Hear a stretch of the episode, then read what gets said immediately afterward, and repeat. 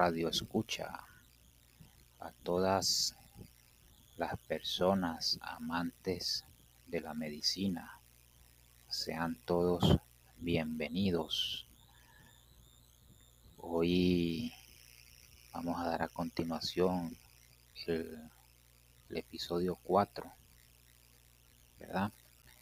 Donde estaremos hablando, vamos a tocar los puntos más importantes, pero vamos a conocer un poco de las medicinas de nuestros antepasados para que recordemos y tengamos un poco de conocimiento sobre la historia, de dónde es que salen tales prácticas. Hoy estaremos hablando sobre el arte del embalsamamiento. No si antes recordarles, queridos amigos, que le den me gusta a este podcast del doctor Galeno y me sigan, compartan los audios con todos los amantes de la medicina. Vamos a continuar, ¿verdad? Les recuerdo que, estamos leyendo este libro y vamos a tocar los temas que yo considere más importantes. Hoy vamos a estar hablando del arte del embalsamamiento. Entonces, vamos a continuar. Como vemos, la egipcia era una cultura con una precisa creencia religiosa que no solo marcaba la vida, sino también la muerte de cada miembro. Pensaban los egipcios que la muerte no era el fin del alma, ya que para ellos los seres humanos consta del Ka, espíritu que abandona el cuerpo por la nariz en el momento de la muerte, y del Ba, elemento verificador del alma que después de la muerte debe ir más allá para buscar al Ka, en su cuya unión hará que el cuerpo recupere una vida eterna. Para no perder el Ba, era fundamental que el cadáver no se descompusiese, y con este fin, desde el año 3400 a.C. y hasta el final del siglo III después de Cristo, se practicaron los embalsamientos. A pesar de todo, el embalsamiento no fue una práctica generalizada, pues sabemos que estaba reservado para los faraones y a los nobles. Era un procedimiento complejo en el que se distinguían varios procesos. En primer lugar, y con la ayuda de un gancho que se introducía por las fosas nasales se extraía el cerebro, al que no consideraba de especial importancia y que era desechado seguidamente. La, cavidad craneal se rellenaba con agua salada. Un cuchillo de piedra se realizaba una incisión lateral en el flanco flanco izquierdo del abdomen y se vaciaba las vísceras torácicas abdominales, dejando únicamente en su lugar el corazón, ya que como ya he señalado para los egipcios, en él residía el entendimiento y la inteligencia. A continuación, se lavaba la cavidad abdominal con vino, hierbas aromáticas, para rellenarla posteriormente con mirra y arena. Posteriormente se cosía la incisión y se sumergía el cadáver en un baño de sosa durante 70 días. El cuerpo se cubría con envolturas de fibra untadas con goma y se introducía en el ataúd. Una vez que las vísceras abdominales eran extraídas, se lavaba con vino de palma y, se, y especias y se introducía en cuatro vasos, vasos canopos, que casi siempre eran de alabastro y representaba una divinidades llamadas hijos de oro, los cuales protegían el contenido de la destrucción. Las divinidades eran Anse, vasija con tapa de forma de cabeza humana que albergaba el hígado, Api, cabeza de forma de papión donde se guardaban los pulmones, Cabecenú, con forma de halcón contenía los intestinos, Duamutec, tapa de forma de chacal que albergaba el estómago del difunto. Cada vaso estaba protegido una vez por una diosa titular Isi, Nectis, Selkis, Nei, y cada uno de los vasos había estar orientado hacia uno de los cuatro puntos cardinales, el hígado al sur, los pulmones al norte, los intestinos al oeste y el estómago al este. Tras el embalsamamiento, el cuerpo ya estaba preparado para afrontar el juicio de Osiris, el acontecimiento más importante de un difunto. El espíritu del fallecido era guiado por Anubis, dios con cabeza de chacal, ante el tribunal de Osiris. Allí Anubis extraía mágicamente el corazón y lo depositaba sobre uno de los platillos de una balanza. El I del difunto era contrapesado con la pluma de mar, símbolo de la verdad y de la justicia universal. Mientras tanto, un jurado formado por diferentes dioses le realizaba al espíritu del fallecido una serie de preguntas acerca de su vida. En función de cómo fuese la respuesta, el corazón disminuía y aumentaba su peso. El dios Diuti hacía, hacía las veces de, de escriba y anotaba los resultados para luego entregárselo a Osiris, el cual dictaminaba su sentencia. Si era afirmativa, el K fuerza vital y el Va, fuerza anímica, podían ir a encontrarse con la momia, conformarían él y el difunto viviría eternamente. Por el contrario, si el veredicto era negativo, el IBI, IBE sería arrojado al Mi, un ser con cabeza de cocodrilo, malena torso y brazo de león, pierna de hipopótamo para que lo devorase. Ok, ahora vamos a pasar a la medicina hebrea. La prevención, que es lo más importante, es lo que se titula acá. La cultura hebrea antigua se puede dividir en dos grados, en dos grandes periodos. Uno que abarca la época del Antiguo Testamento, en el siglo 8 a.C., y otro posterior que recibe el nombre de Talmudico, en el siglo 2 a.C. Los aspectos médicos de la civilización hebrea estuvieron enormemente influenciados en su inicio por la medicina mesopotámica, hasta el punto de que los judíos pensaban que las enfermedades estaban relacionadas con un castigo divino y que por tanto era la manifestación e-, eterna del pecado.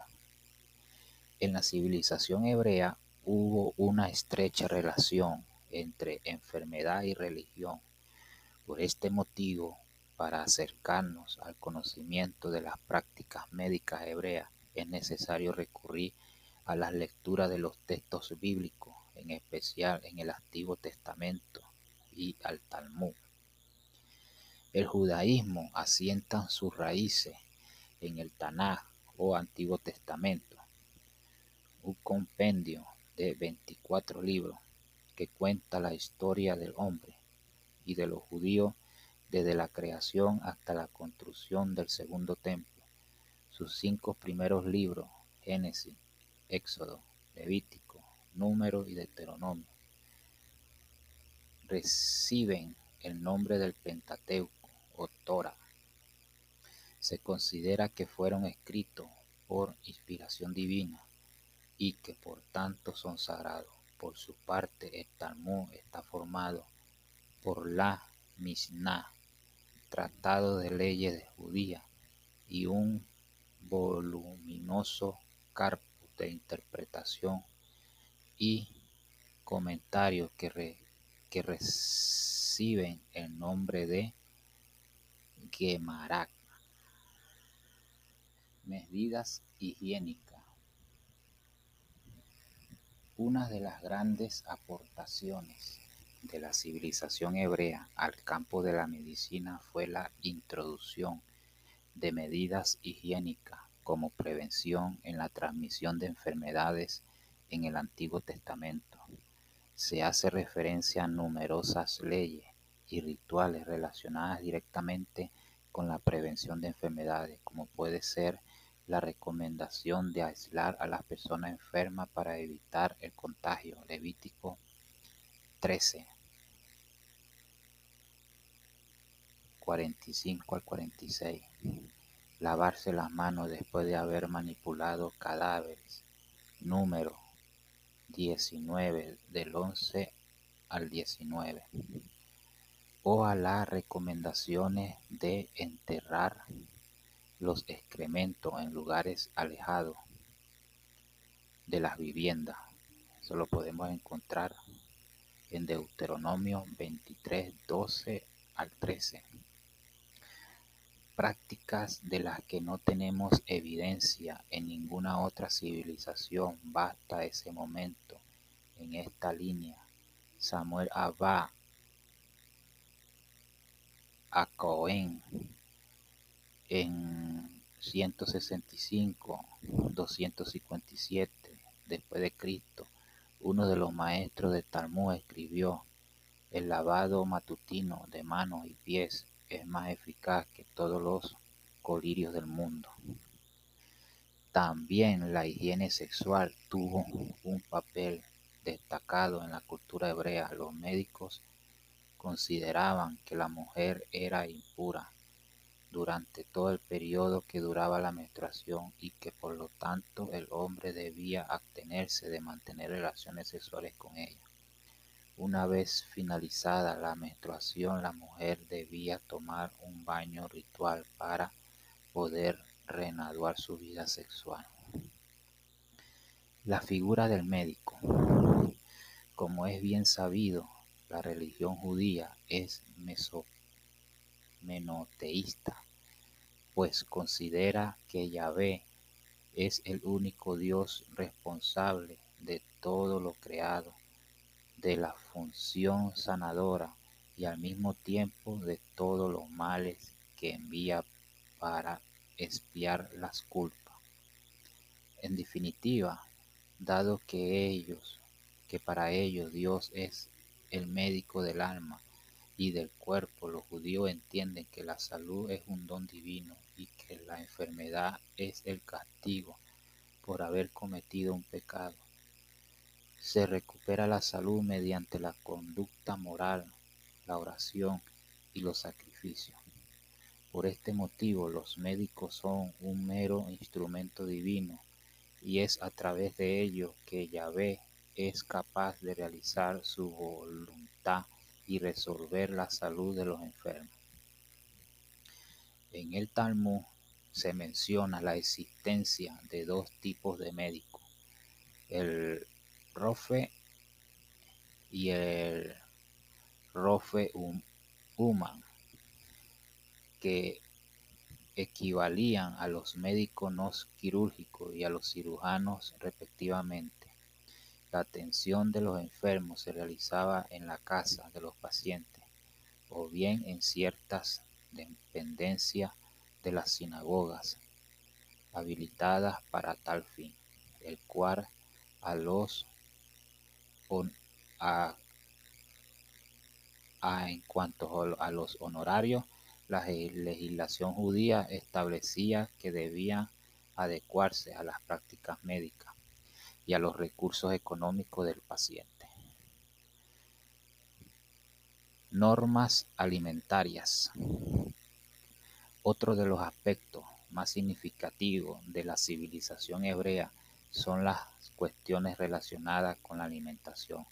La legislación hebrea es muy estricta al respecto y recoge una amplia normativa alimentaria directamente influida por la religión. Levítico 11 del 13 al 20 clasifican los alimentos en dos grandes grupos, puros e impuros. Consideran que todos los alimentos es puro si se puede acercar a Dios. Y por el contrario, un alimento es impuro si al, si al hombre le parece repugnante o malo, o si cree que desagrada a Dios. Los isladores hebreos permitían el consumo de animales terrestres que tuviesen la pezuña partida, hendidas en mitades y que además rumien. Con este motivo se prohíbe el consumo de carne de camello, liebre y cerdo. La prohibición de comer carne de cerdo pudo estar relacionada con la competitividad que hubo entre hombre y este animal en la actualización del agua y del consumo del grano, hecho que no ocurría con el ganado vacuno y ovino, animales que consumen menor cantidad de agua y que se alimentan de forraje. Gracias a esta prohibición los hebreos no sufrieron ciertas enfermedades parasitarias que se transmiten mediante el consumo de la carne porcina.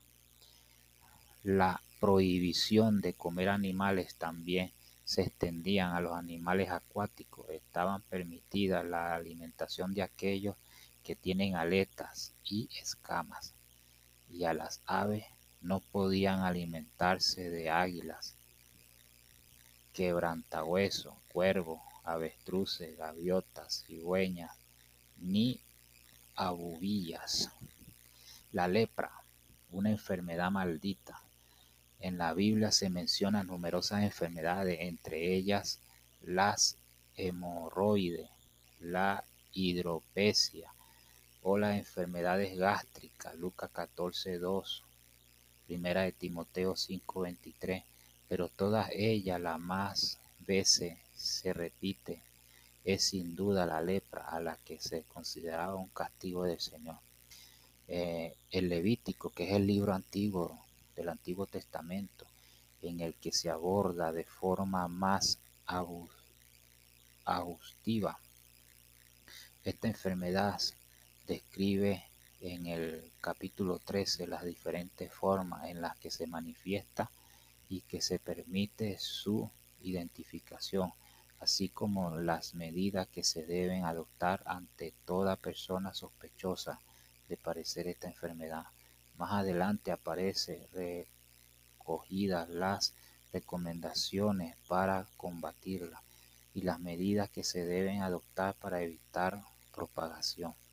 Hay que tener en cuenta que el vocablo que se utiliza en los textos sagrados para definir la lepra es un vocablo griego que significa además escamoso o áspero. Este hecho unido a que según el Levítico se pueda manifestar de forma muy distinta, desde una simple hinchazón hasta una mancha brillante, pasando por una costra, hace sospechar que la lepra bíblica no es corresponde estrictamente con la lepra actual es bastante probable que muchas enfermedades cutáneas con la psoriasis o el acné fueran etiquetadas erróneamente como lepra por los médicos judíos. La circuncisión, un pacto divino. Los métodos de tratamiento más utilizados por los médicos judíos era la dieta, la aplicación de compresas calientes y frías, las curas, las curas de reposo, las, los baños, los cambios de clima, la hidroterapia, la psicoterapia, los masajes, el ejercicio físico, las medidas quirúrgicas jugaban un papel secundario, pero entre ellas destacaba especialmente una, la circuncisión, es decir, la ablación del prepucio. Es bastante probable que la circuncisión fuese adoptada por los judíos durante el cautiverio egipcio en 1280 a.C., ya que parece ser que los egipcios la practicaban hace unos 4.000 años. Para los hebreos la circuncisión representaba un pacto entre el hombre y Yahvé. Esta es la alianza entre yo y tú y tu descendencia desde la obediencia. Todos los varones de tu pueblo serán circuncidados. Génesis 17, del 1 al 2 y del 10 al 14. Sus leyes establecían que habían que realizarse el octavo día de vida del recién nacido por un miembro de su comunidad que reciba el nombre de Moel. Bueno, queridos amigos, gracias por estar atentos a este podcast, a estar pendiente de Doctor Galeno, ¿verdad? En el otro episodio vamos a ver si podemos hablar de la medicina hindú de su cirugía. Este, vamos a sacar vamos a sacar los temas más importantes, ¿verdad? Vamos a hablar también de la China antigua para entender un poco las enfermedades. Esto es un poco de historia, ¿verdad? entonces yo les agradezco a todos todo lo que escuchen este podcast. Poco a poco vamos a ir mejorando. Gracias por, por estar atentos. Solo le pido para que me apoyen es que se le dé me gusta, ¿verdad? En las diferentes plataformas que están oyendo este podcast, que le dé me gusta, ¿verdad? Sí. Este, puedan seguirme, puedan compartir, puedan ponerle estrella. Para mí sería de gran ayuda. Así me, me, me animas a seguir trayéndole información de valor, a traerles información que, que es interesante saberlo, ¿verdad? Es muy bonito saber todas estas historias y poderlas compartir con ustedes y ustedes que se llenen de, estos conocimientos tan de tanto valor. Bueno, gracias por, por este día, ¿verdad? Gracias por un día más que Dios nos da, ¿verdad? Y les deseo a todos que tengan un excelente día y gracias por, por estar atento de, este podcast, doctor Galeno. Eh, y bueno, les recuerdo que le den me gusta, para mí es importante, para que me me apoyen y, y me den esa, esa energía de seguir trayendo la información de valor. Gracias y nos vemos en el próximo episodio.